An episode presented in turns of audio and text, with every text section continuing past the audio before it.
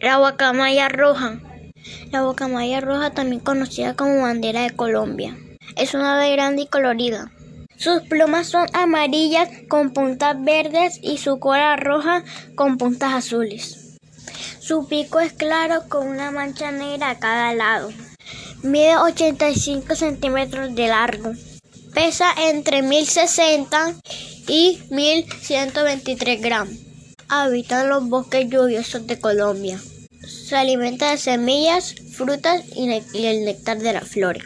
Anida en árboles altos y empolla por más de 20 días. Después de un año, los polluelos abandonan su hogar y viven más de 60 años. Isabel Rodríguez, segundo B.